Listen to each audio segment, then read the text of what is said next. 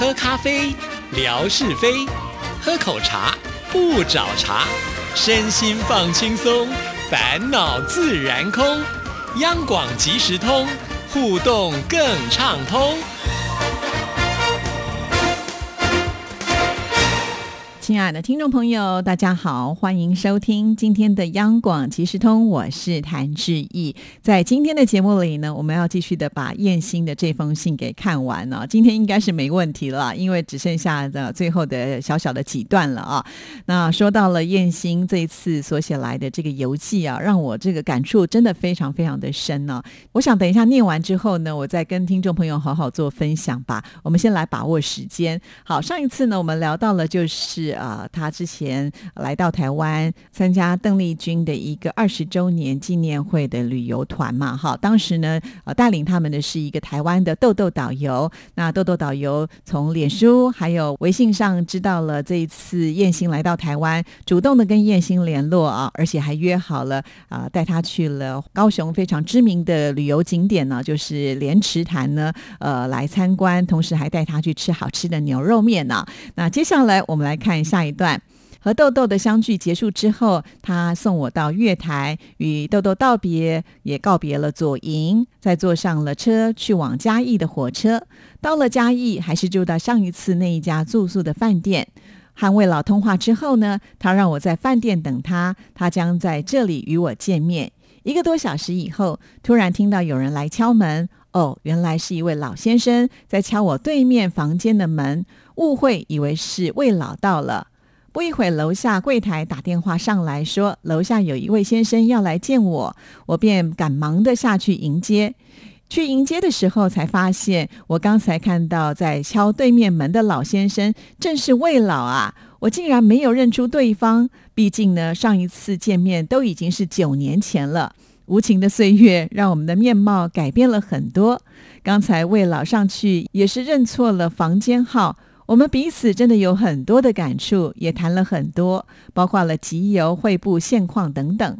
到了傍晚，魏老要请我去吃晚饭，我们一起来到了皇爵大饭店就餐。吃完饭，魏老执意又把我送回住的饭店，才肯离去。看着魏老离去的背影，无限感慨在心头。火车邮票俱乐部成立至今已经有三十四个年头了。期间，正是有他们老一辈的集邮人热情的付出，才将许许多多珍贵的史料传承下来，更凝聚了各地火车集邮爱好者的力量，将火车集邮文化传播开来。哇，看到这里我也觉得好不简单哦！火车邮票俱乐部成立到现在有三十四个年头，不知道我们燕兴呢是什么时候开始加入这个俱乐部的？但是看来参与的一定是非常的多，所以呢才会跟台湾的很多呃同样的爱好者呢有一定的联系哦。好，那我们继续再来看下一段。七月三号下午，火车从嘉义坐回到了板桥。这一次的台湾旅行已经返回至旅程的末端了，但暖暖的旅程当中，浓密的情谊却还没有降温。回到板桥时，我如期的约定在这里工作的于天龙老师相会一起。他是一名警员，高大帅气。他更是一个音乐创作者，自己作词作曲，唱歌欢跳。多才多艺的多面手，感激他盛情的暖意，我们相见甚欢。于老师还赠送我三盘他的最新专辑，好感动和难忘。当我看到就是燕心和于天龙的合照的时候，我就在想啊，他们是在一个什么样的情况之下所认识的呢？比方说前面的陈大哥啦，啊，或者是这个魏老，是因为呢他们有共同的兴趣嘛，所以呢，呃，很早的时候就因为有这样子的一个社团互相认识啊。但是我不知道我们的燕心是怎么样认识于天龙的啊，所以这个呢，下次请燕心再帮我们补充说明。而且他的人面好广哦。接下来这一段呢。还有其他的朋友哦。第二天一大早，亚宏国际陈仁亮总经理和他的夫人专程到饭店相见，一起共进早餐。早餐后，陈经理还有重要的事情要处理，只好互致别意。我正好也要前往台北，约见一位也是火车俱乐部的老会员邓霞宇大哥见面。十点多一点，我们约在台北火车站内的邮局前面见面。我们也是有近二十年通信历史的老朋友。这一次能够相聚台北，确实是一次有历史意义的纪念。我们一起在这里喝饮品、话情谊、相聊甚悦。正好车站内还有一个老火车站记忆的油画美术作品展览，我们也一同进行了参观。分别的时候，邓大哥还专门为我买了一份台铁便当，让我带上车。身后情谊尽在不言中。告别邓大哥之后，搭捷运到自由广场参观。因为之前两次到台湾旅游都没有进入到这里看看，今天还有时间，所以自己安排了一下做了参观。坐火车有龙山寺站，这一天下午来到这里。龙山寺就在火车站前面，所以很方便参观了这里。顺便也在附近的街巷走走，感受这里的民风民情，品尝一下当地的风味小吃，留下思念在心中。七月五号一早就要搭飞机回去了，美好的旅程，快乐的心情，留下美好的回忆，就要分别了。再见，美丽的台湾！再见了，热情的土地和亲爱的朋友们。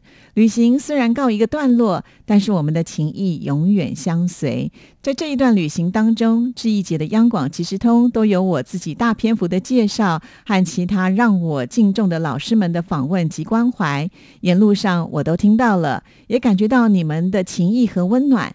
知意姐的微博也一路的转载我旅行中的照片记忆回送，有更多的朋友一起相随和分享，确实也使得这一次的旅行更充满了丰富的色彩和深厚的意义。这也是这一次旅行当中最美的纪念。旅行，我觉得有两种意义。大部分的人觉得出外旅行一定是要去看很出名的大景点，名山大川、自然景观。另外一种呢，其实我倒觉得，在我们不忙闲暇时，避开熙熙攘攘的人潮，到一些陌生、自然、纯真的小村、小镇，见见朋友，喝喝茶，聊聊天，增进人与人情感的交流，也不失是一次不错的情感之旅吧。这一个是一直留在我心中最美的风景。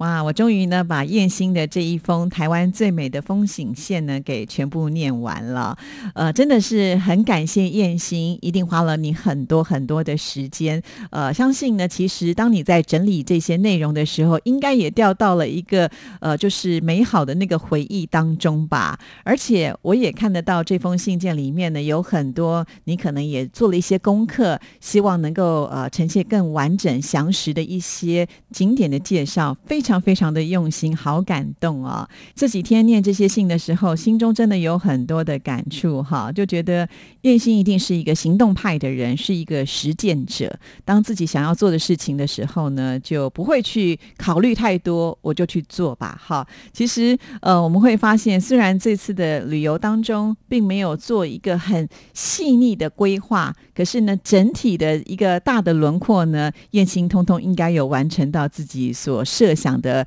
呃，想要去的地方哦，那最开心的就是有很多意外的收获。其实我们这几天的这个节目当中也跟大家说了啊，当然我想这重点呢也是来自于人呢是互相的。那燕心呢平常可能也是很喜欢交朋友，所以呢在许多的社团当中早就认识了台湾的一些好朋友。那台湾人的热情呢也在燕心的这趟旅程当中呢充分的展现出来了哈。还记得燕心接受。质疑访问的时候，他也说过，在台湾最美丽的风景就是人哈，这是很多来台湾旅游的朋友们所说的啊，绝对不是我们自己往脸上来贴金。呃，但是呢，看到这次燕兴的这封信件的时候，我就觉得啊，如果呢，在世界各地都能够交上一些这样的朋友的话，以后出去玩也就很方便了嘛。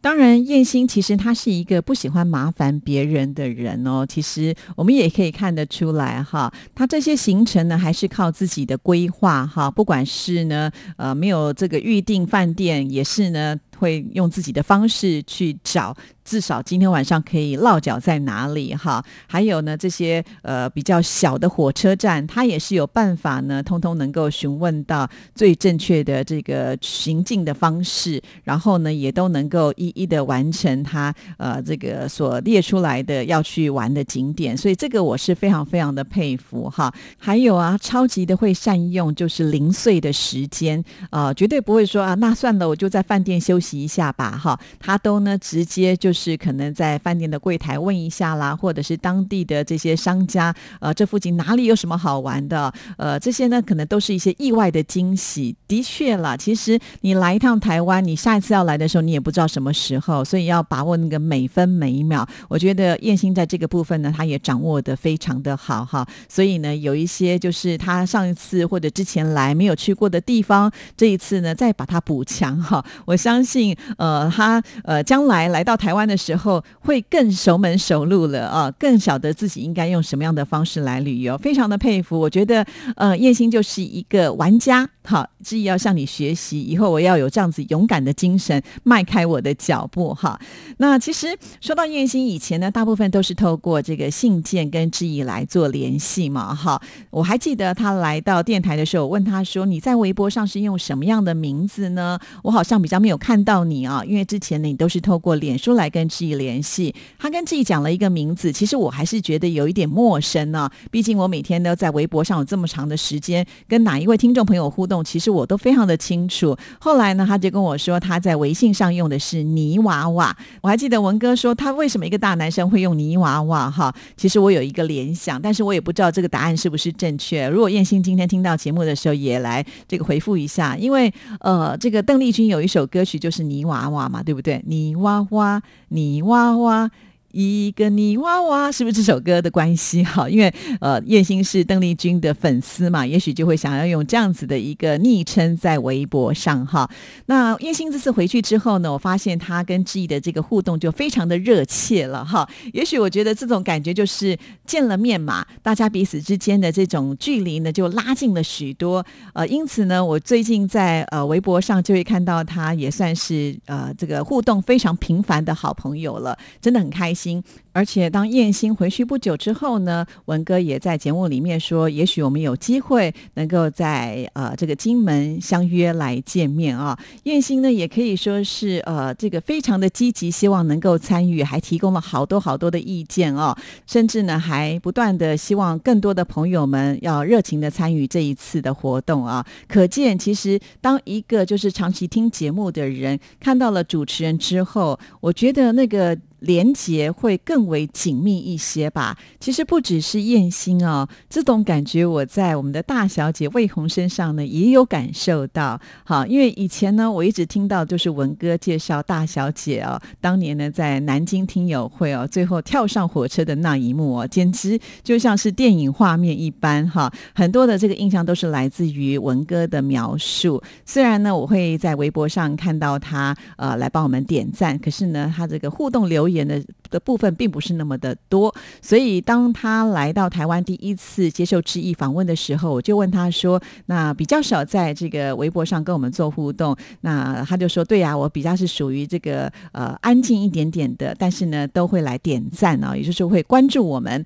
不过呢，一次以后我发现魏红就变成了我们在微博当中现在也是应该可以排前三名的这种呃点赞啦，或者是留言啦，甚或是呢。”不只是跟志毅的互动啊，跟所有的这些呃我们的好朋友群们，呃大家的关系都非常非常的好哈。其实这就是呢，呃我们可能透过了见面之后，会发现我们的频率更接近。那频率更接近之后呢，我们会觉得说，呃我们会很珍惜，因此呢就会释放出更多的热情吧。这是我自己的这样子的一个想法了。我不知道魏红或者是燕心是不是有同样的感觉啊？因为我还记得燕心离开台湾的时候。啊，跟志毅说，呃，将来不管志毅到大陆的哪一个地方去的时候，通知他，他一定会到哈。其实听到这，我都觉得吓一大跳，因为燕兴在山西哈。假设我如果我去广东、广西这样子啊，跟燕兴说，哎，我现在在这边的话，其实我觉得他如果我去台湾来找我的话，可能还会比较快一点了。好啦，不过说到这里又有一点呃心情上的那种起伏啊，因为现在的这个自由行的签证已经被取消了，所以暂时恐怕很多的听众朋友就没有办法呢，呃，像燕兴这样子来到台湾自由行啊。当然，我在微博上也看到一些听众朋友啊，就是当这个消息释放出来的时候，赶紧呢再去加签哈。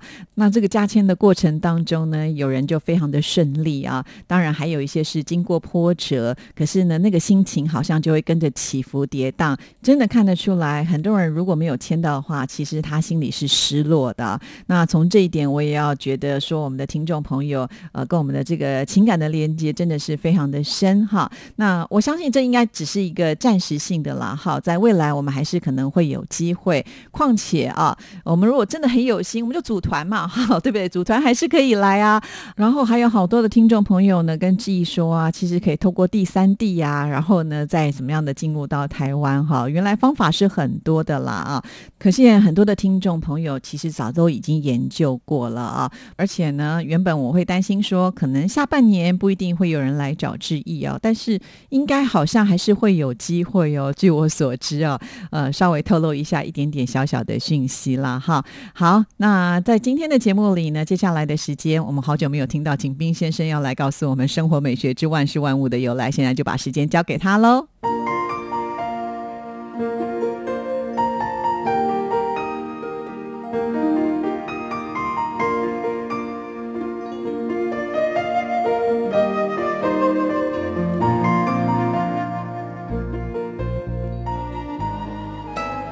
亲爱的朋友，你们好！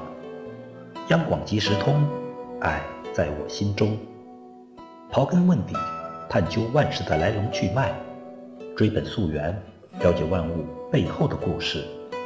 欢迎收听《万事万物的由来》，我是您的朋友景斌。今天我们聊聊跳槽。跳槽就是换工作、换单位的意思。这个词有什么来源呢？晋人徐科的《青壁类钞》中。跳槽解释说，原指妓女而言，为其琵琶别报也。譬以马之就饮时，一就别草耳。后则以言侠客，为其去此事彼。这段话的意思是说，妓女和嫖客缠绵了一段时间之后，又发现了更有钱的嫖客，于是抛弃旧爱，另结新欢。这就如同一匹马从一个槽子换到另外一个槽子去吃草，可见当时人们把另攀高枝的做法称为跳槽。明代冯梦龙编的民歌集《画之儿》里有一首《跳槽》，就有“你风流，我俊雅，和你同年少，两情深，伐下怨，再不去跳槽”之语。沈复的《浮生六记》中。说同伴徐秀峰，金翠明红，俗谓之跳槽，而他本人则为喜儿一人，也都反映了跳槽一词最早是和妓女有关的。也有人说跳槽是元明间江淮地区的行院隐语，那时妓女被引指为马，嫖妓引指为入马，换了别的妓女。便是跳槽。然而，这说法不大让人信服，因为马、入马之类隐语，并不单指行院人家。《水浒传》《御史名言》等古典小说里提到入马，都是泛指与女子发生关系。后来，跳槽这个充满侠邪意味的词语，被人们用来比喻人离开原来的职业或单位，到别的单位。或改变职业，亲爱的朋友，感谢您收听《万事万物的由来》，支持谭志毅，心情最美丽。再见。